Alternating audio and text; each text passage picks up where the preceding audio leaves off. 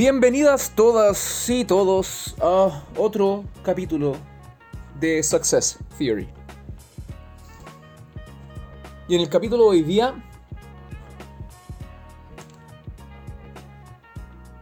¿Qué tienen quienes consiguen el éxito que tú no tienes? El capítulo de hoy está especialmente diseñado para poder entregarles aquello que necesitan para poder entender las reglas del juego y tener una real chance de victoria cuando lo estén jugando. Con el capítulo de hoy día van a aprender que el problema no son ustedes, y el problema tampoco es su trabajo, el problema tampoco es la calidad de su trabajo y el problema tampoco es la calidad de sus productos. Si han estado escuchando Success Theory hasta ahora, ya deben tener por lo menos una noción de que el problema no es ese. Y si no están escuchando Success hasta ahora, los invito a hacerlo. Y si al final de este episodio se sienten satisfechos, se sienten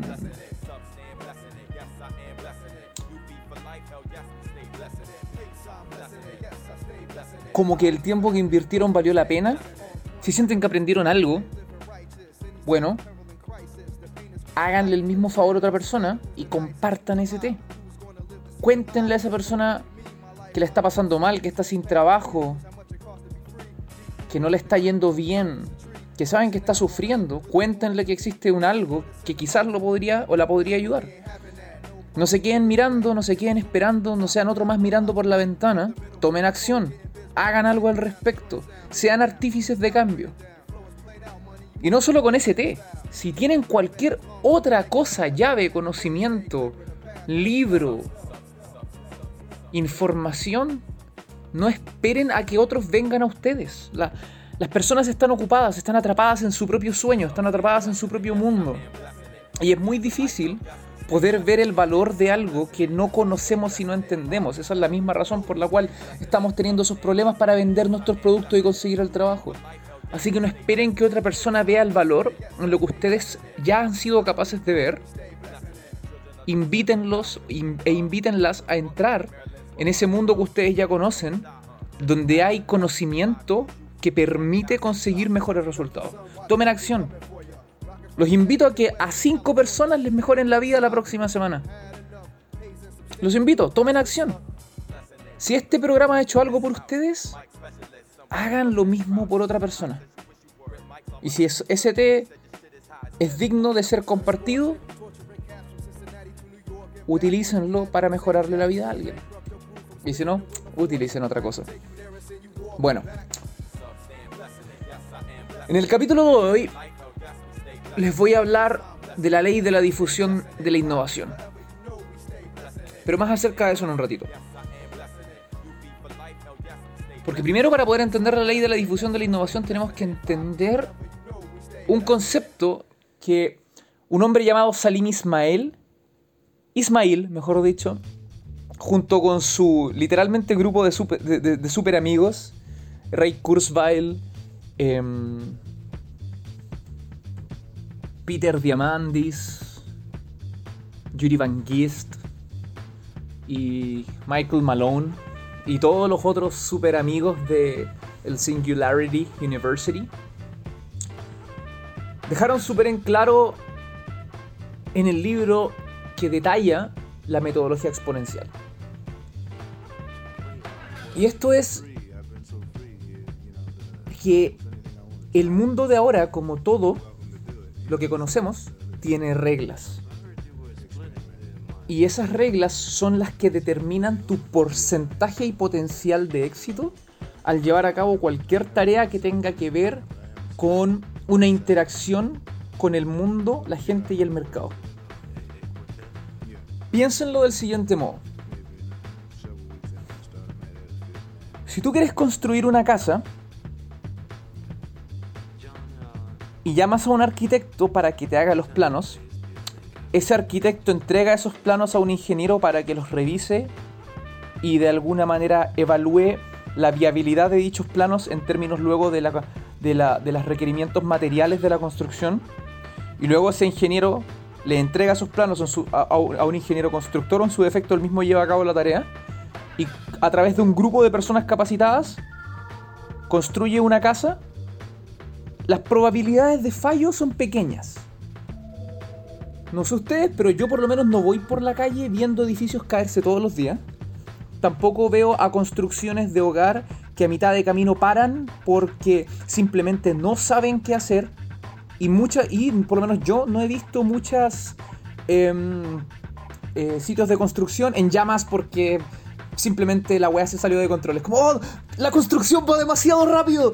¡Ah, no puedo con esto! Y puf, explosión. Y versión japonesa, así llamas grandes y por todos lados. Yo por lo menos no lo veo, ¿cierto? Porque hay un plan. De la misma manera cuando vaya al dentista, vaya al dentista y puta, el weón te vaya a hacerte una limpieza y llega ahí, el weón te hace una limpieza y te va con una limpieza hecha, ¿cierto? No hay explosiones en el camino y tampoco hay, no sé, uno no habla con la gente de, oh, weón, sí, el otro día fui a hacerme una limpieza al dentista, pero falló. Estábamos tratando tan duro de que la limpieza funcionara, pero falló. No, ¿cierto? Porque, hay un plan, hay un entendimiento del proceso. Eh, voy a hacer una pausa puta que disfruto haciendo este programa. bueno, voy a continuar. Entonces, em, hay, un, hay un entendimiento del proceso, pues, weón. Dime, ¿tú, tú tenés miedo a que el, barista en Starbucks falle? al fabricar tu café. Como, señor, lo sentimos, pero su café no puede ser terminado porque, porque hay ciertos parámetros con el, no sé, la temperatura del café que se salieron del margen y ¡oh, la máquina va a explotar! No, pues weón, no falla porque sabemos qué hay que hacer para hacer un buen café. A menos el barista lo sabe, no tengo idea. Pero los negocios, weón, los enfrentamos de una forma brutalmente amateur. ¿Por qué? Y esto lo han dejado en claro multiplicidad de autores. Alan Deeb en su libro The One Page Marketing Plan, a Sabri Subi, el genio del marketing australiano en su libro Sell Like Crazy, lo dijo eh, la, la, más antigua em, em, mención de esto, la, encuentro, si mi memoria no me falla, en Lawrence L. Steinmetz, el autor del libro que les recomendé la semana pasada, lo menciona Simon Sinek, lo menciona Bob Chapman, lo ha mencionado Tony Robbins, lo ha mencionado eh, Eric Rice, lo menciona, eh, lo mencionan los autores del libro eh, Startup Nation, um, Dan Senor y Soul Singer. Lo, menciona, lo ha mencionado en infinidad de veces Philip Kotler. Y la lista sigue y sigue y sigue y sigue. Y el asunto es que la mayoría de las empresas nace como el ejercicio amateur de un especialista. ¿Ya? Tenemos a un especialista que es muy buena o muy bueno en aquello que hace. Y de repente se da cuenta, no sé, que llegó a la posición más alta que su cargo le permite dentro de una empresa, quizás una gerencia, y se da cuenta que en el fondo ya sabéis que yo soy la persona que hace que esta empresa gane plata, pues, weón. Entonces, puta, en vez de estar teniendo un sueldo, ¿cachai? Y estar lidiando con gente de mierda, me voy y armo mi propia empresa. Entonces voy a ser mi propio jefe y todo va a ser maravilloso y mágico. Y tal como además lo presenta muy elocuazmente, mejor dicho, elocuentemente, Robert Kiyosaki, también en variedad de sus libros, dejando como el más, el, la, mención honorífica a la padre rico, padre pobre, esa persona sabe hacer una tarea particular. Si eres un ingeniero en, informática, sabes hacer software. Si eres un chef, sabes cocinar. Si eres un diseñador, sabes diseñar. Eso no te hace estar capacitado para llevar una empresa de diseño. No se hace estar capacitado para llevar un restaurante o una empresa de desarrollo de alimentos y tampoco te hace estar capacitado para llevar una empresa de software. Entonces, ¿qué pasa? Estos especialistas se lanzan al mercado. Y se lanzan al mercado porque quieren más plata.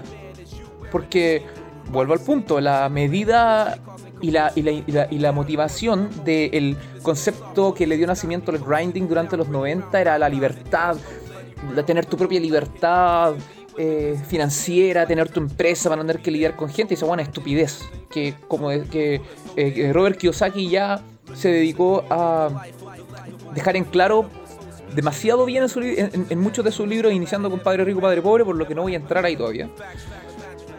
Pero El asunto es que estas personas se lanzan a armar una empresa. Y lanzarse a armar una empresa sin, sin ser un especialista en hacer empresa es tan ridículo como que yo les diga, ¿saben qué cabros? Quiero, quiero identidad y, quiero em, libertad financiera. Así que mañana me voy a, a, dedicar a ser dentista, weón. Sí, voy a sacarle las caries a la gente. ¿Y sabéis algo de eso? No. Pero igual lo voy a hacer porque quiero, quiero libertad financiera y no quiero lidiar con más gente. Y así es como nacen las empresas.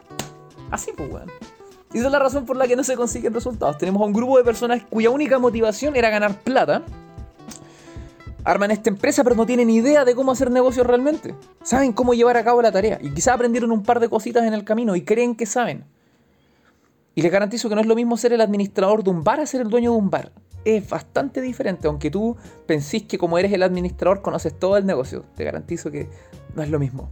No es lo mismo ser un empleado a ser el dueño de la empresa, créanme. A ningún nivel es lo mismo. Y el problema entonces es que se ha orquestado en el mundo una cultura empresarial que no es profesional, es a todo nivel amateur. Los más grandes dueños de empresas no tienen la menor idea de cómo hacer empresa. Y las grandes empresas que lograron ser grandes empresas y que no sobrevivieron a los cambios, son empresas que estuvieron en el momento indicado, en el momento indicado. Porque ahora con la pandemia, con las crisis que han habido, la crisis del 2008, la crisis del 2000, la crisis financiera que tenemos ahora, las empresas se están muriendo, ¿cierto? No, eso es mentira. Unas empresas se están muriendo, algunas, unas que están desesperadas, pero otras no, otras están funcionando. Y están funcionando súper bien. Y están creciendo. Bueno, fucking Amazon está creciendo ridículamente. Vean los números, hagan el análisis. Entonces, ¿qué está ocurriendo? Lo mismo que ha ocurrido en absolutamente todas las crisis. Algo que el grande, el grosso Gary Vee lo ha dicho desde hace más de 20 años, weón. Lo que ocurre, y esto si lo comparan con lo que voy a decir en unos minutos, les va a hacer perfecta lógica. Lo que ocurre en las crisis es lo siguiente. Tenía una saturación del mercado, el mercado entra en crisis y tenía un 85 o un 90% de empresas que copian, que son literalmente los hermanitos tontos e idiotas y bien feos de los que van liderando la, carrera. Y cuando, empresa, cuando entra la crisis, esos buenos no saben qué hacer, empiezan a correr en círculo y chocan todos unos contra todos, mientras que los que van liderando la carrera quedan libres del peso de llevar arrastrando a estos buenos, y pueden avanzar tranquilamente. Y esas empresas que avanzan tranquilamente se comen todo el mercado. O en su defecto, un niñito con un computador en su casa hace una wea a la raja, cambia el mundo y todos quedan fuera porque lo que hacían antes ya no sirve. De un día para otro, ya no sirve. Y esa es la misma razón por la cual yo al menos no soy a ningún nivel un defensor del sistema educacional moderno no es la palabra porque venimos usando el mismo sistema educacional desde la, que, nace a inicios de la revolución industrial como un sistema para poder tener a los padres trabajando y alguien cuidar a los niños en el proceso y los pudiéramos educar para ser excelentes esclavos en lo que vendría a ser su vida adulta. Así que no es un sistema educacional moderno. Estamos hablando de carreras universitarias que duran 5 años cuando vivimos en un mundo donde el conocimiento deja de ser operante a los 2 años. Que tengamos la suerte, en realidad, al año. Que tengamos la suerte de vivir en Chile, un país que está atrasado, weón, 30 años con respecto del resto del mundo, y que acá todavía literalmente estemos viviendo en los 80 económicos, es una weá. Pero ese es Chile, no es el mundo. Y cada día se acelera más rápido producto de la globalización. La globalización le nivela el terreno de juego. Y ya no nos podemos dar el lujo de estar atrasados 30 años porque en el resto del mundo están funcionando a otro nivel y en el fondo están demandando lo mismo de nosotros. Y eso es lo que genera la crisis millennial. Si quieres saber más de la crisis millennial, váyase a la primera temporada de Success Theory. Entonces el punto es que el conflicto nace de que no tenemos un entendimiento de las reglas que estamos jugando porque literalmente el sistema en el que estamos nos enseñó todo pésimamente mal. Como lo dice en, una, en la entrevista que le hace Tom Biliu en Impact Theory, Tai López, tenemos las brújulas desconfiguradas. Y nuestras brújulas apuntan a cualquier lugar menos a donde, tenemos que ir.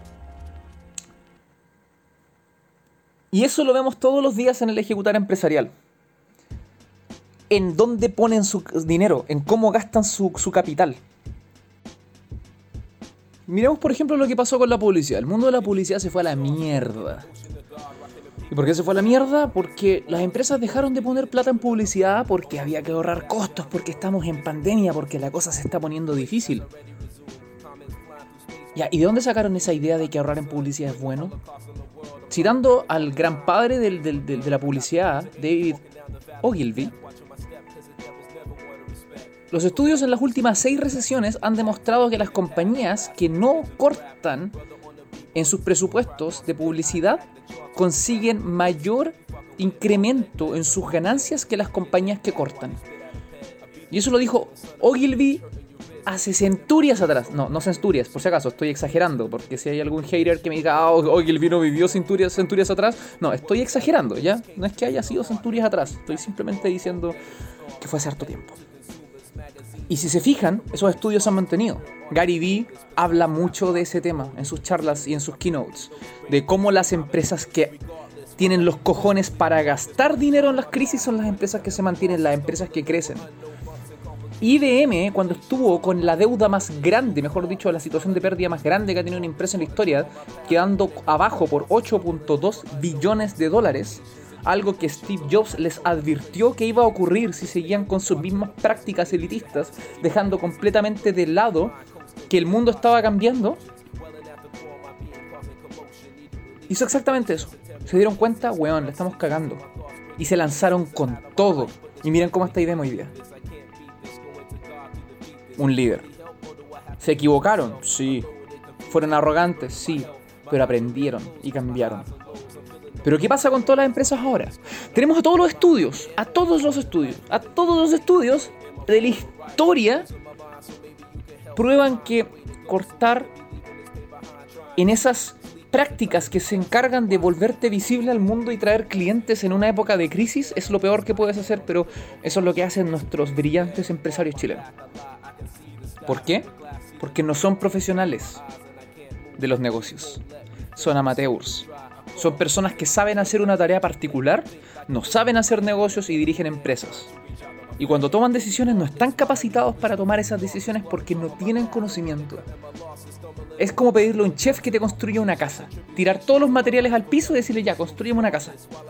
No creo que el resultado sea muy bueno. Pero esas personas que saben de negocios, que sí saben lo que están haciendo, toman decisiones efectivas. Por eso si miramos a las empresas de Gary Vee vamos a ver cómo los números van para arriba. Si miramos a las empresas de Tony Robbins vamos a ver cómo los números van para arriba. Porque esos hombres saben lo que están haciendo porque se dedicaron a estudiar aquello que los volvió profesionales de los negocios. ¿Y qué es un profesional? Ya lo hablamos en otro capítulo. Un profesional es un hombre con un, o una mujer con un plan. Un profesional es una persona que no apuesta. No dice voy a hacer esta campaña porque me tinca, creo, espero que podría funcionar. No dice voy a mandar mi currículum y espero que funcione. Dice lo voy a mandar y tengo estas posibilidades de ganar. Eso es un profesional. Alguien que tiene un plan. Alguien que entiende el juego y por lo tanto puede armar una estrategia. Y el problema es ese. No podemos armar una estrategia porque no entendemos las reglas del juego. Y tenemos a un montón de profesionales con un festival de títulos pretenciosos que dicen que deberían saber algo pero no saben nada porque sacaron un magíster de negocios hace 5 años. Weón, tener un magíster de negocios hace 5 años significa que en el mundo de ahora tú no sabes nada. Y por esa razón está ahí en LinkedIn, weón, pidiendo trabajo, diciendo, hola, soy un magíster de negocios y ando buscando trabajo y nadie te lo da. Porque no tenés idea de lo que estáis haciendo, pues, weón. ¿De qué te sirve una weá que aprendiste hace 5 años si el mundo cambió? Hace 5 años trabajamos con una concepción de marketing completamente diferente a la que existe ahora. Y ahora ya vamos para la siguiente, Marketing 5.0. Hace cinco años todo el mundo estaba fantaseando felizmente con la metodología Lean y la metodología Lean se quedó corta porque a pesar de que es una excelente y maravillosa forma de entender la ejecución de un proceso a modo de poder llevar esta a un norte muy satisfactorio, no toma en cuenta el mundo que la rodea. La metodología Lean se enfoca en el proceso. Pero hay un mundo afuera para el cual ese proceso está generando. Y si no entendís cómo funciona el mundo y las demandas del mundo y el apalancamiento tecnológico que el mundo está generando, ese proceso no lo vaya a poder llevar a cabo de una forma operativamente funcional para la realidad en la cual estoy. Entonces ese es el problema. El mundo está cambiando demasiado rápido. Y bienvenidos porque ese va a ser el nuevo estándar. Ese va a ser el nuevo estándar. Y si tú eres una reclutadora o un reclutador y andáis buscando todavía gente en base a qué universidad estudió y qué título tiene, oh, te digo, pronto vaya a ser tú la persona que esté en la calle sin trabajo porque eso no es lo que tiene que hacer un reclutador el día de hoy. Aprende de los headhunters en Estados Unidos, aprende de los casos de talento, aprende de esas personas que son capaces de poner un cabro de 15 años en una agencia de informática porque se dan cuenta que él es la persona para el cargo. Hace más de 10 años que en Japón se empezó a reclutar sin título. 15 años si mal no estoy. Hace más de 10 años que Google y Microsoft empezaron a contratar sin título. Y acá todavía andan buscando gente por título. O sea, no, pues miren, miren el, miren, miren el fucking calendario, pues weón, vean, el, vean, vean dónde estamos en el mundo de ahora. Donde Tim Ferris, en su libro The 4 Hour Work Week, te enseña más de negocios que cualquier fucking magíster que haya poder hacer en la Católica, en la Chino, en la Federico Santa María, weón. Yo en lo personal prefiero comprarme una tele antes de, ah, con, esa plata, una, tele de, no sé, tipo Barney Stinson de 800.000 pulgadas, antes que tirar mi plata a la basura en un magíster de la católica, porque le he hecho clases a harta gente con magíster de la católica y les puedo decir, la información que manejan es muy poca. Entonces, si, si vaya a ir a, a gastar 4, 5, 6, 7, 8 palos para tener una certificación bonita que colgar en la muralla que dice que sabes algo que realmente no sabes, puta, mejor gástate 10 lucas en un libro, weón, y aprende algo que realmente sirva.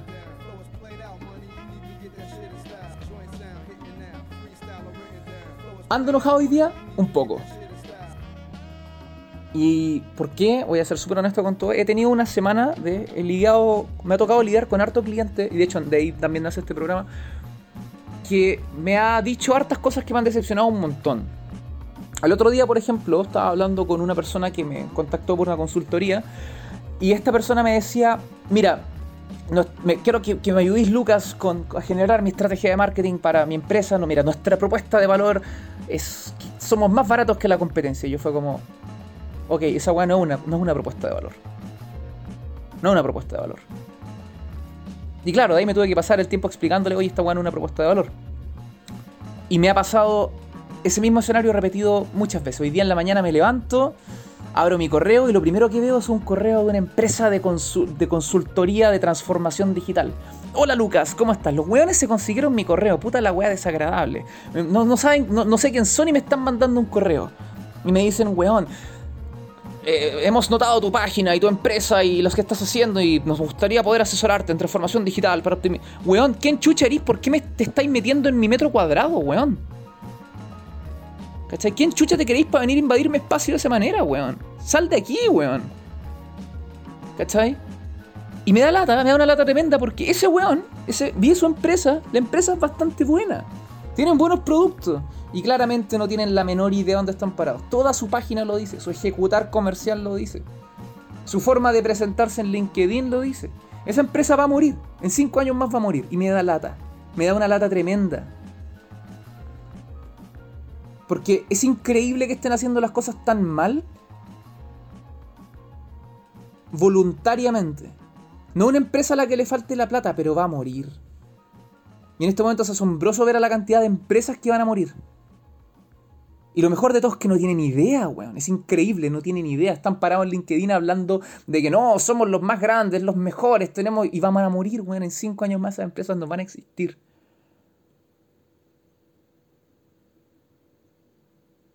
Y me ha tocado verlo un montón de veces. Me ha tocado hacer me ha tocado tener que ofrecer mis servicios a empresas y decirles, bueno, lo que estáis haciendo está mal, vaya a morir. Sale la arrogancia, no, nosotros somos grandes, sabemos lo que hacemos, weón, dos años después la empresa se acabó. Y esa arrogancia es típica de la startup. La startup que ni siquiera es una empresa, weón. Es una fucking eh, financiera. Somos personas con una idea que queremos volver esa idea realidad para poder empezar a probar si funciona. Y para poder hacer eso, buscamos inversión. Entonces tenemos inversión, plata de gente que compra la idea, para que nosotros desarrollamos una idea que creemos que puede funcionar, pero no tenemos la menor fucking idea si lo hace. Y luego la volvemos realidad y tratamos de hacerla funcionar y no funciona, no porque la idea sea mala, es porque no tenemos idea de ventas. Y todo nuestro equipo son desarrolladores, weón. Y no tenemos a nadie de venta, no tenemos a nadie de marketing, no entendemos nada. Y agotamos los capitales, weón, matamos 300 millones, 500 millones, 700 millones mil millones, dos mil, tres mil, con una súper buena idea que se fue al basurero y que vamos a ver en nuestras casas en 20 años más cuando alguien la traiga al mercado, haga un refrito y la sepa vender. Y me da lata, a mí me da lata, por eso hago este programa. Por eso lo pongo ahí, lo pongo arriba, lo pongo al aire, porque me cansa escuchar constantemente el weón, puta, no, no sé cómo ganar más plata, es que no tengo, no sé cómo conseguir trabajo, no, es que mi empresa le está yendo mal. Bueno, tratemos de cambiar eso, weón. Tratemos de cambiarlo. Hagamos algo al respecto. Y si algo es tener información. Y sí, hoy día me, extendí un poquito. Pero creo que eran cosas que tenían que ser dichas. Así que vayámonos a la solución. Esa solución es entender las reglas del juego. ¿Y existe un mapa? Sí, existe un mapa. Y ese mapa te permite dejar de ser wea. Piénsalo así. Está en redes sociales, ¿cierto? Estoy abriendo Instagram en este momento y estoy viendo tu empresa.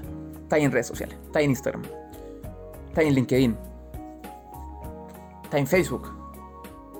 Contrataste a alguien para que te mueva las redes. Tenéis 115 likes. Bacán. ¿Cuánto estás gastando en eso? ¿Cuánto te está costando estar en Facebook? ¿Cuánto desgaste tiene para tu empresa?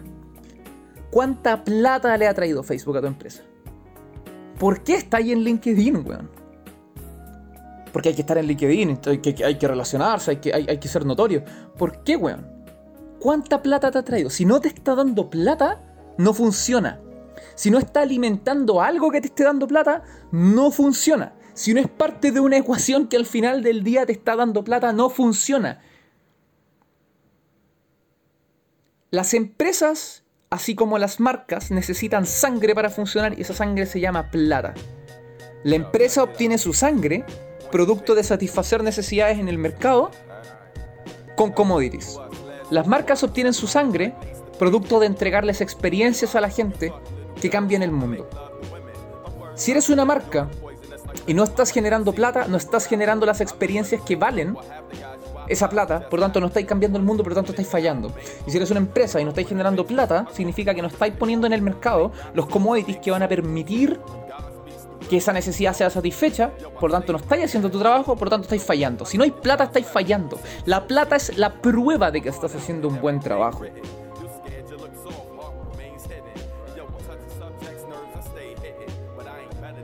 Y tú no estás haciendo un buen trabajo, estáis tratando. Estáis copiando, estáis haciendo lo que hace el del lado porque crees que eso es lo que hay que hacer, porque el del lado también lo hace y el del lado adivina, le está copiando al del lado porque también cree que el del lado sabe y también cree que eso es lo que hay que hacer. Y así se forma un círculo de ridícula estupidez donde todos hacen lo mismo que el del lado sin entender por qué. Y por alguna extraña razón, ese weón que tiene un LinkedIn con un que publica todos los días y tú lo miras y te reís de él porque tú tenés 100 likes, pero ese weón tiene 3. Ese weón está ganando más plata que tú. Porque ese weón, la razón por la que está en LinkedIn no es para ganar likes. El weón está utilizando la autoridad que le entrega LinkedIn para generar backlinks de alta autoridad a su sitio web. Y el weón está aumentando los puntos de SEO que tiene su sitio, capitalizando mayor autoridad para con los keywords que el weón seleccionó.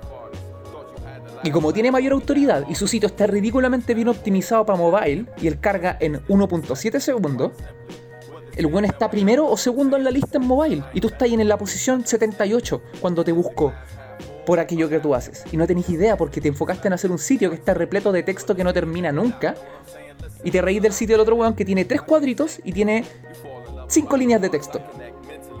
Pero ese weón está recibiendo en su sitio web un tráfico de 30.000 personas al mes y está vendiendo como si el mundo se fuera a acabar.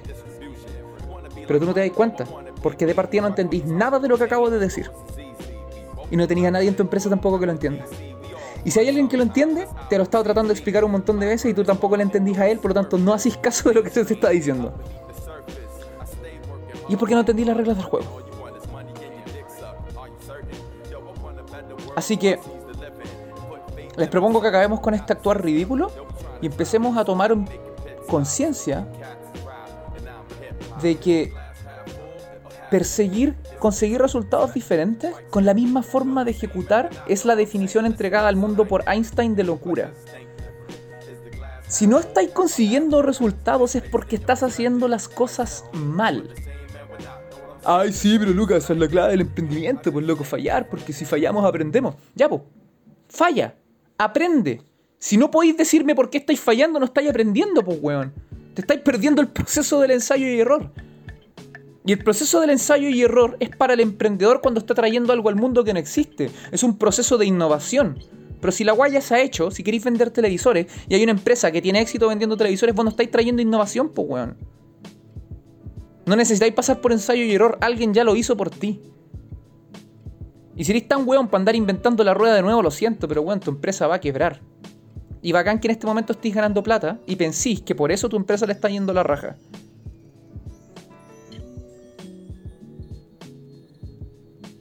Pero que tú estés ganando plata no es reflejo que tu empresa le esté yendo la raja. Ley de la difusión de la innovación. Esa es la clave para entender el mundo de hoy. Entregada a nosotros en los años 60 por Everett Rogers un profesor de, estudios de la comunicación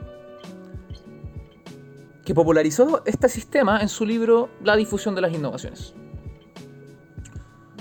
Este es un sistema que ha probado absoluta y completa funcionalidad conforme ha ido avanzando la tecnología una y otra vez, siendo cada vez que se acelera el mundo o se vuelve más tecnologizado o más complejo, más acertado el cómo funciona este sistema.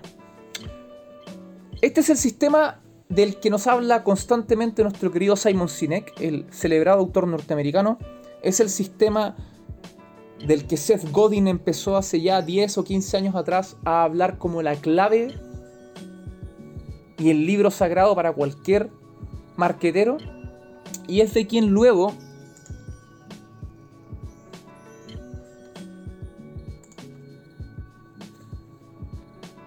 Geoffrey Moore elaboraría generando lo que sería el cierre de oro, la cereza en la torta para este sistema en su libro Crossing the Chasm. ¿Y qué es lo que nos dice la ley de la difusión de la innovación? Nos habla de qué es lo que se requiere para que algo pueda ser incorporado al mundo de ahora, lo que sea. Una nueva idea, una nueva empresa, un nuevo producto, una nueva concepción, lo que sea. Y es algo que tiene que ver con los públicos particulares que existen dentro de cada posible mercado y cada posible aproximación de la gente para con la forma en la cual tú ves a ver el mundo. La ley de la difusión de la innovación divide al mundo entero en cinco grupos. Los innovadores, que cumplen el 2.5% de este total. Los early adopters, que corresponden al 13.5% los Early Majority, que corresponden al 34%, al igual que los Late Majority, sumando el otro 34%, y luego los Laggards, que suman el 16%. Esta es la fundación base del mundo en el que estamos viviendo ahora, que va cada vez más dirigido a la exclusividad.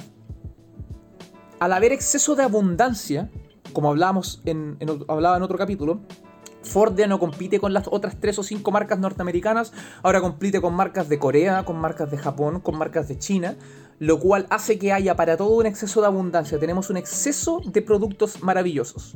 O como dice Seth Godin, el, el final de la era del commodity, donde ya tenemos a personas que llegan a sus casas a encontrar hogares repletos de productos que no llenan sus el vacío que tienen dentro. Y por eso estamos experimentando el proliferar de los coaching en lifestyles, eh, en bienestar, en wellness, en wellness y es porque nos estamos dando cuenta que nos enfocamos por muchos años en comprar, comprar, comprar y ahora queremos algo más importante y eso es ser felices. Y comprar cosas no nos va a dar esa felicidad.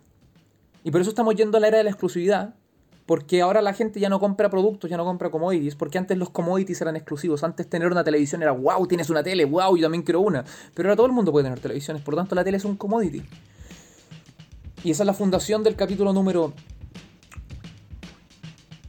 4, si no estoy mal, en el que hablamos de lo que te hace diferente, la experiencia. Ahora la gente compra experiencias. Pero las experiencias son muy difíciles de vender, al igual que un producto, porque en el fondo, ¿cómo comunicáis la experiencia?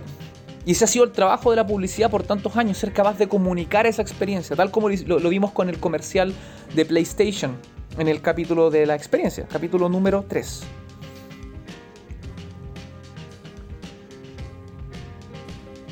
Y el asunto es que el mundo cada vez se vuelve más desconfiado.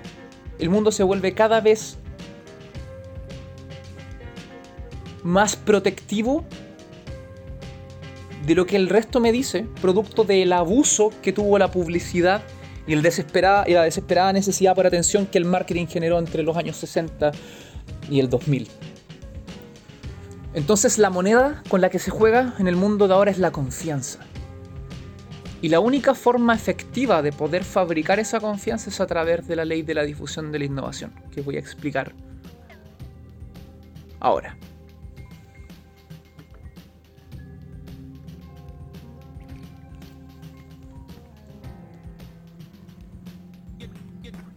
La ley va a definir a los públicos que componen el total del mercado al cual tú puedes accesar. Y va a determinar el orden en el cual tú tienes que presentarte ante esos públicos para que sean esos mismos públicos quienes lleven tu mensaje evangelizando a la siguiente, al siguiente escalafón dentro del sistema. Entonces,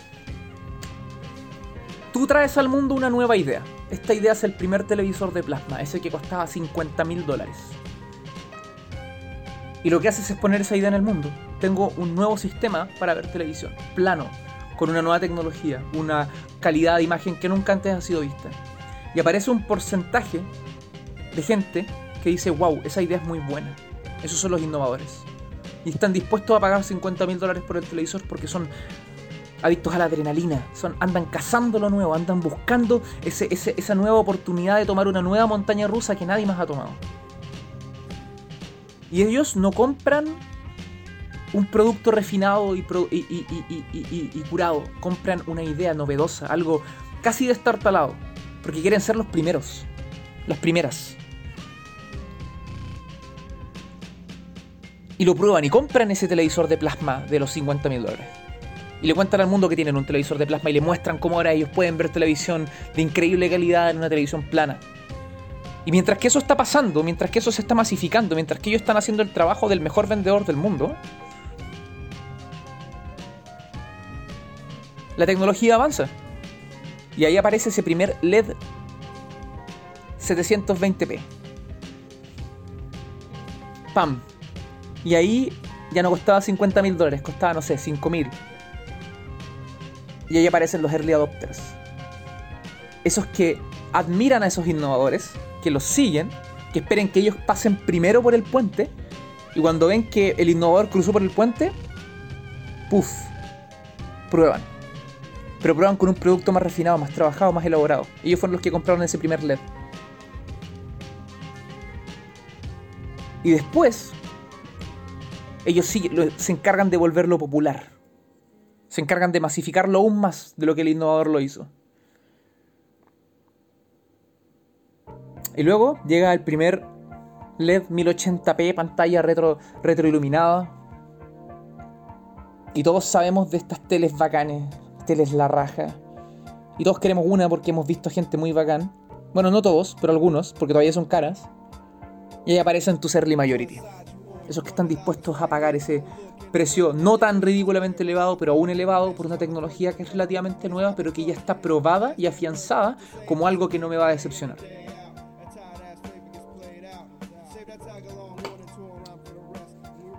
Y cuando llegan los early majority, logramos capitalizar, si que lo hemos hecho bien, una masa crítica del 17% del total del mercado posible para tu producto. Y cuando llega ese 17%, de alguna forma mágica, simple, tal como lo dice Ray Kurzweil, simple consecuencia matemática, la ecuación explota en resultados positivos hacia arriba. Y simplemente explota. Y tal como Jim Collins en sus dos libros Good to Great y Build to Last es capaz de presentar como una inevitabilidad de un proceso de negocios bien desarrollado, los televisores LED dominan el mundo. Y luego llegan los OLED y los Super LED y los Quad LED y bla. Porque se alcanzó la masa crítica. El mercado demanda ese 17% y cuando se alcanza, el mercado se encarga de hacer el trabajo por ti. Y el producto se masifica, la idea se masifica y se vuelve una innovación difundida dentro de la masa. Y cuando eso está ocurriendo es cuando llegan los late majority. ¿Quiénes son los late majority? Los late majority son el, literalmente tu cliente y el de todos cuando no sabes hacer tu trabajo. Y son el cliente al que deberías cerrarle la puerta en la cara. Tu late majority es ese weón que anda buscando el descuento. La única razón por la que quiere un televisor es porque todos sus amigos tienen uno y lo huevean todos los días como ya, pues weón, cambia la tele.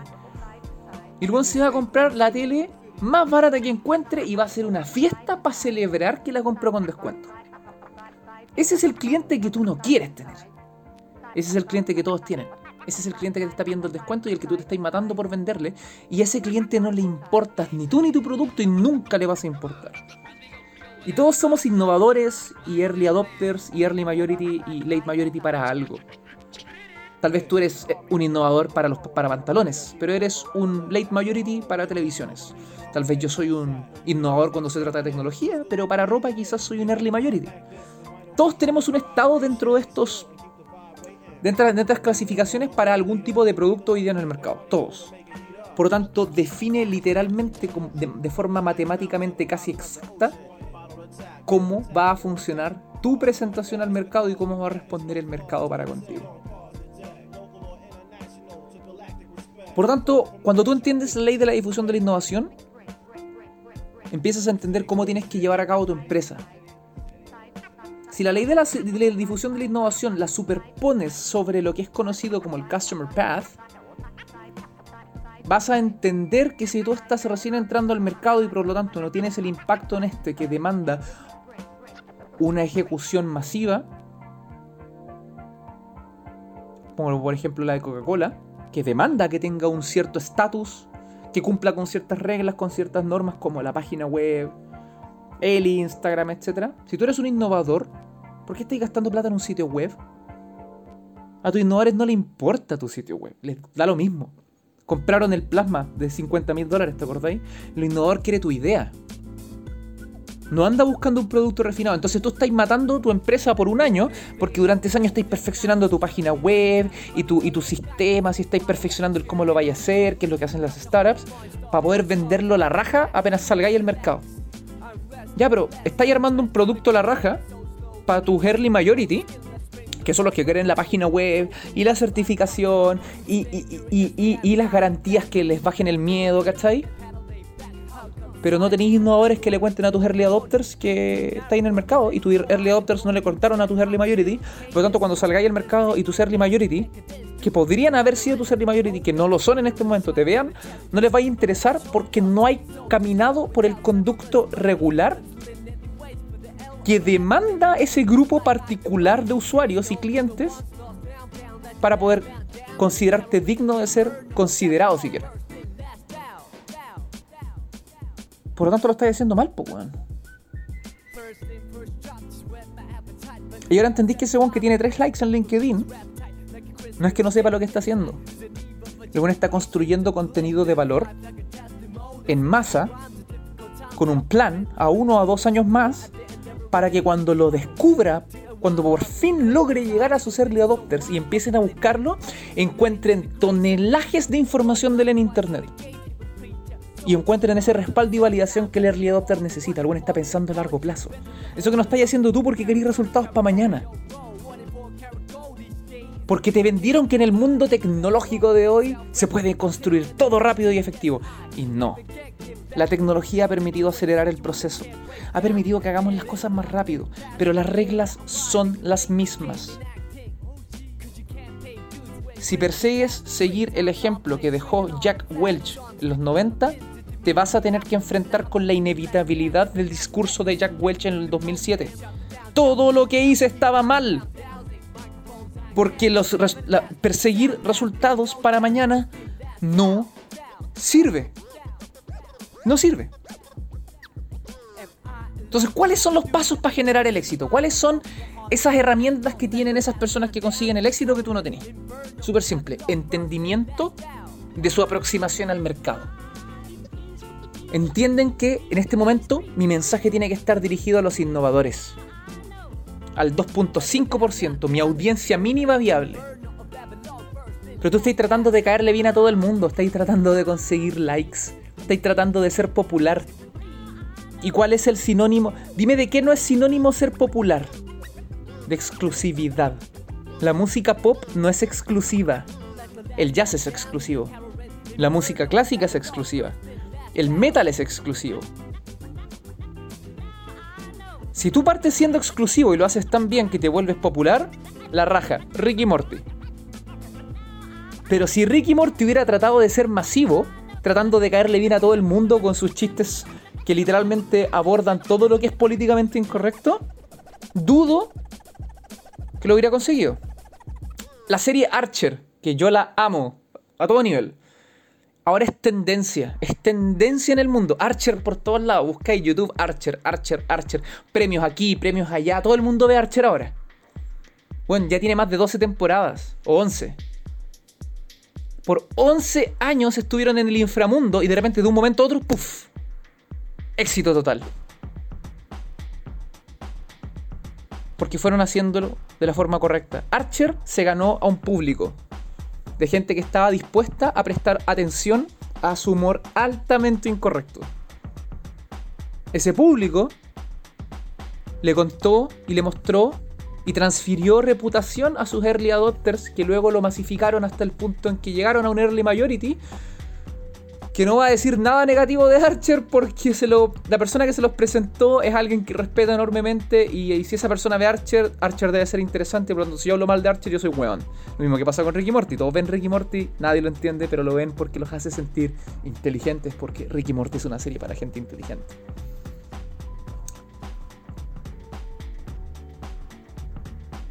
Entonces la ley de la difusión de la innovación es lo que va a determinar cómo tienes que generar los procesos que vas a llevar a cabo en tu empresa, en tu negocio o con lo que sea, incluso tu búsqueda de trabajo, para poder conseguir el éxito.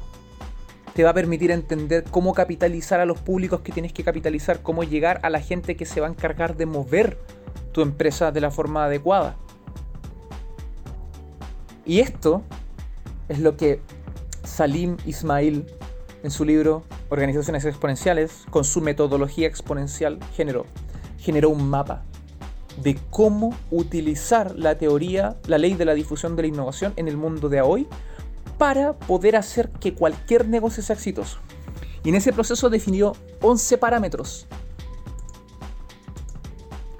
de los cuales tú tienes que ser capaz de capitalizar 4 para poder sumarte o, subirte a esta locomotora de apalancamiento tecnológico que el mundo de hoy te genera siendo uno de los más importantes la comunidad. ¿Y por qué la comunidad? Súper simple. La empresa busca satisfacer un vacío en el mercado, le importa un carajo tener comunidad, no tiene un mensaje, no tiene una razón de ser más allá de generar dinero. Eh, no hay un innovador que vaya a conectar con eso. Ah, yo voy a conectar con esa empresa porque quiero que la gente gane plata vendiendo commodities. Ok, suerte. No hay innovadores para eso. Pero si hay innovadores para Mac, para Apple, mejor dicho, si hay innovadores para Sony, si hay innovadores para Harley Davidson. Cuando tú tienes esa idea, vas a poder capturar al innovador. Que quiere una idea. Recuerda, no quiere un producto, quiere una idea. Quiere saber por qué está acá. Y le da lo mismo si tenía o no tenéis página web. Le da lo mismo si tu producto está no terminado. Él quiere la idea. Y ese innovador luego invita a tu early adopter a considerar esto y ese early adopter va a demandar un poquito más de ti, va a demandar la página web, va a demandar un poquito mejor de ejecución, etc. Y vaya a estar dentro. Y en ese proceso te van a abandonar, que es lo que habla Jeffrey Moore en Crossing the Chasm, porque ellos andan buscando el excitement, pues, andan buscando lo nuevo, la aventura. El one que era innovador de televisiones se va a comprar ahora la televisión transparente, no sé, se va a comprar la televisión de. de. Eh, de. No sé, hecha de flan. El one siempre va a buscar lo diferente, por lo tanto, eventualmente, en algún momento lo vaya a perder. El que va a quedar es el, early majority. Ese va a ser tu fan. Pero ese one necesita validación para convertirse en tu fan, necesita escuchar de gente en el que él confía que tú eres digno, eres un ente digno en el cual poner su atención. Y van a nacer los fans. Esos mismos fans que tú decís que solamente existen en las películas y en la música. Bueno, nunca he visto a nadie con un tatuaje de Harley Davidson, no, nunca, ¿cierto? Y piénsalo así, Harley Davidson es una marca, weón. Es como que yo me tatuara literalmente Jumbo, con el fucking elefantito en el brazo derecho. Es como que me tatuara Converse, weón, en la pierna. Sin embargo, gente se tatúa Harley Davidson porque la idea, la visión de mundo que Harley Davidson ha puesto es tan potente que ya no, que ya no es una empresa de motocicletas, es una forma de vivir la vida. Y yo no sé ni una wea de motos, pero me encantan las motos y si voy a poner mi plata en una moto es en una Harley o es en una Triumph. ¿Y necesito saber más de motos? No. Es así de simple. Y esa es en la mayoría de tus clientes. Por eso la comunidad es importante. Porque la, la, comunidad se va a agrupar alrededor tuyo en base de a aquello que tú le estás contando al mundo, esa visión. ¿Qué es lo que tú viniste a negar? El mundo era de una manera, pero ahora llegaste tú. Y tú estás diciendo que existe otro camino. Si yo te sigo, voy a poder llegar a otro mundo muy diferente del que hay ahora. Bill Gates quería tener un computador en todos los escritorios del mundo. El mundo, él negó el mundo que había antes de él. Y dijo, en mi mundo todo el mundo va a tener un computador. Significa que si tú eliges el camino de Bill Gates, ya no me sirve el camino anterior. Apple llegó para acabar con las prácticas eh, monopólicas de IBM. Y dijo, yo no quiero vivir en el mundo de IBM. Si vienen conmigo el mundo va a ser diferente, va a ser un mundo libre. Y eso es lo que Apple forjó. Y ahora Fortnite dio vuelta a la moneda convirtiéndose en el nuevo Apple. Porque Apple, tal vez sin darse cuenta o tal vez muy premeditadamente, se convirtió en el gran hermano contra el que en algún momento tan ferozmente luchó. Y Fortnite ahora llegó para decir, yo voy a ser quien dé la pelea ahora. Y esa es la clave del éxito. Las empresas toman decisiones basadas en lo que es financieramente mejor. Las marcas toman decisiones en base a su propósito. ¿Ustedes creen que es inteligente lo que hizo Fortnite? Más de un billón de teléfonos se quedaron sin Fortnite, producto de lo que el CEO decidió hacer. Piensen en la cantidad de dinero que Fortnite está perdiendo en este momento para ir a hacerle la guerra a Apple y a Google. ¿Es eso inteligente en términos de negocios? No. Pero si ganan, weón, concha de tu madre va a ser 1984 repetido. ¿Fue inteligente que Steve Jobs sacara ese anuncio en el Super Bowl de en el Super Bowl? No recuerdo exactamente la fecha en la que fue, pero no, no fue, no fue inteligente. Su misma, la misma junta directiva le dijo, weón, no. Esa weá es demasiado disruptiva, no. Pero Jobs lo tiró y cambió el mundo. Porque no hizo lo que era mejor para la caja chica. Hizo lo que era mejor según su propósito. Hizo lo que era. Hizo lo que su propósito le dictaba. Y lo mismo hizo Epic, eh, Epic Games con Fortnite. No hicieron lo que es correcto ni lo que es más seguro. Hicieron lo que su propósito les dijo que es lo que tienen que hacer. Y esas son las empresas que perduran. Y esas son las empresas que recordamos. Y esas son las empresas que valoramos. De la misma manera que CBS, la gran farmacéutica norteamericana, cuando se, se decidió a sacar todas las cajas de cigarros de sus farmacias. ¿Por qué? Porque ellos tienen un compromiso con la salud de la humanidad. Y vender cigarros a ningún nivel es honrar ese compromiso. Y Wall Street los hizo mierda, los atacó a más no poder. Van a perder billones de dólares. Es estúpido. Las acciones de, Merck, o sea, de, de CBS bajaron porque van a perder plata. Los amenazaron. CBS dijo, vamos a seguir con esto. Primeros seis meses las acciones bajaron. Aparentemente las ventas bajaron. Eso fue lo que decían al menos de los diarios financieros de Estados Unidos. Nuevo análisis seis meses después, las ventas no habían bajado, las ventas se habían o mantenido o estaban subiendo. Y lo interesante fue, la gente no dejó de ir a CBS. La gente empezó a dejar de fumar. Y en centenares de condados y ciudades de Estados Unidos empezaron a registrar una baja de fumadores producto de que la gente que compraba cigarros en CBS, en vez de ir a comprar cigarros a otro lado, dejó de fumar. Y la empresa no solamente capitalizó un resultado masivo que no se puede medir en dinero porque se mide en fidelidad con la gente que te compra, contribuyeron positivamente al mundo. Y la gente que ahora compra en CBS sabe eso. Le compro a la marca que ayudó a miles de personas a dejar de fumar.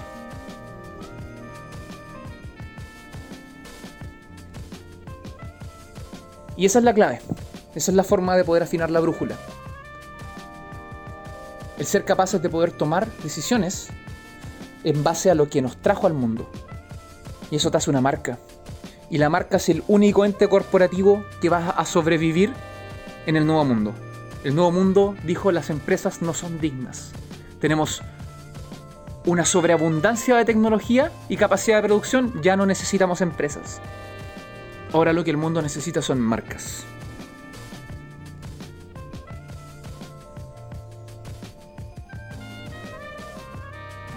Si te sigues enfocando en lo que va a darle más plata a fin de mes a la empresa, vas a fallar. Y si seguís mirando tu carrera profesional como nada más que una mera un mero proceso para poder justificar un ingreso mensual, vaya a fallar. El mundo de ahora necesita más que eso. Necesita gente capaz de llevar una bandera que prometa al mundo un cambio. Y la gente que lleve esa bandera tiene la responsabilidad y la obligación de entender que el mundo de ahora tiene reglas. Y los negocios no son un juego de azar. Son un juego de estrategia. Y si no sabes cuáles son tus posibilidades de victoria, estás apostando. Y quienes ap y en el terreno de batalla hay dos cosas que te pueden salvar la vida. Una es capacidad, conocimiento y habilidad y la otra es suerte. Y no puedes confiar en la suerte. Y con esto hemos llegado al final de otro, de este capítulo de EST.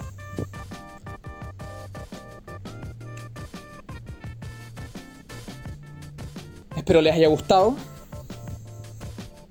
Admito que este es un tema que me encanta hablar, me encanta. Es parte fundacional de lo que hago en mi trabajo. Guiar a empresas y a personas a poder llevar a cabo una ejecución funcional en el mundo de ahora. Y espero les haya servido, honestamente. Espero, si no entendieron o quedaron con duda, busquen, vean, le presten atención a los libros que mencioné. Si las dudas siguen, bueno, siéntanse invitados y invitadas a dejar un comentario. Si hacen preguntas, quizás estas van a ser respondidas. Ese está para servirles. Lo único que tienen que hacer es preguntar y pedir ayuda. Y como adelanto del siguiente programa, hablaré de aquello que mantiene la brújula funcionando el propósito. Eso que se encarga de permitirte poder navegar hasta el más difícil y traicionero mar. Eso que hizo que Apple, mientras que Steve Jobs estaba claro, tomara todas las decisiones correctas.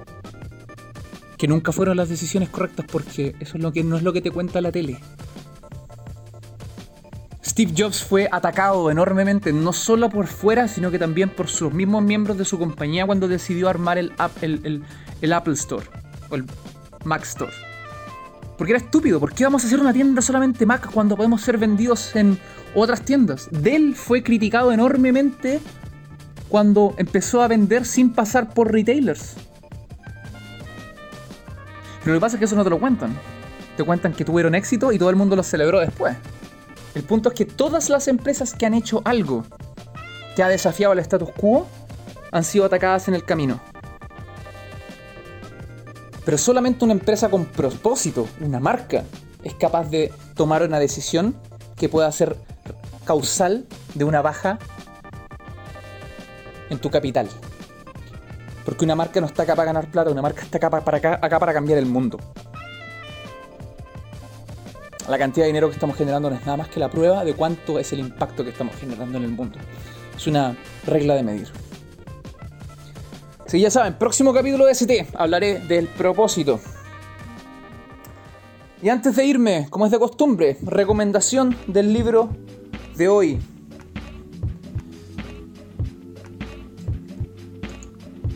El libro Diffusion of Innovations de Everett Rogers, donde podrán encontrar en absoluto detalle y explicado para ustedes de una forma muy, muy, muy amigable todo lo que necesitan y necesitarán a futuro saber sobre la ley de la difusión de la innovación.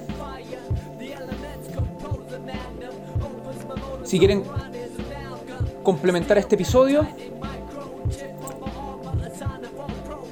con más información, los invito a revisar el capítulo 1 de la segunda temporada en el que les hablo de la base para poder llevar a cabo cualquier proceso efectivo, cualquier proceso, proceso comercial de forma efectiva, los cuatro pilares de la venta. Y los cuatro capítulos siguientes en los cuales elaboro sobre cada uno de ellos, cómo presentarte al mundo con tu branding, cómo mostrar tu valía con tu propuesta de valor, capítulo número 3, cómo posicionarte, capítulo número 4, y cómo generar la oferta, no el descuento, la oferta, la presentación al mundo de aquello que tú ofreces.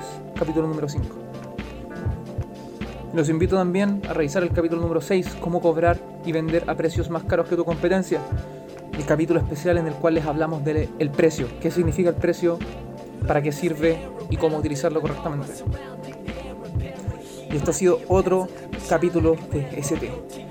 Espero que lo hayan disfrutado y si así ha sido, como les dije en un inicio, compartan, den like, comenten. Su ayuda es más importante de lo que ustedes se pueden imaginar. Y si este programa continúa, no va a ser por mí, va a ser gracias a ustedes.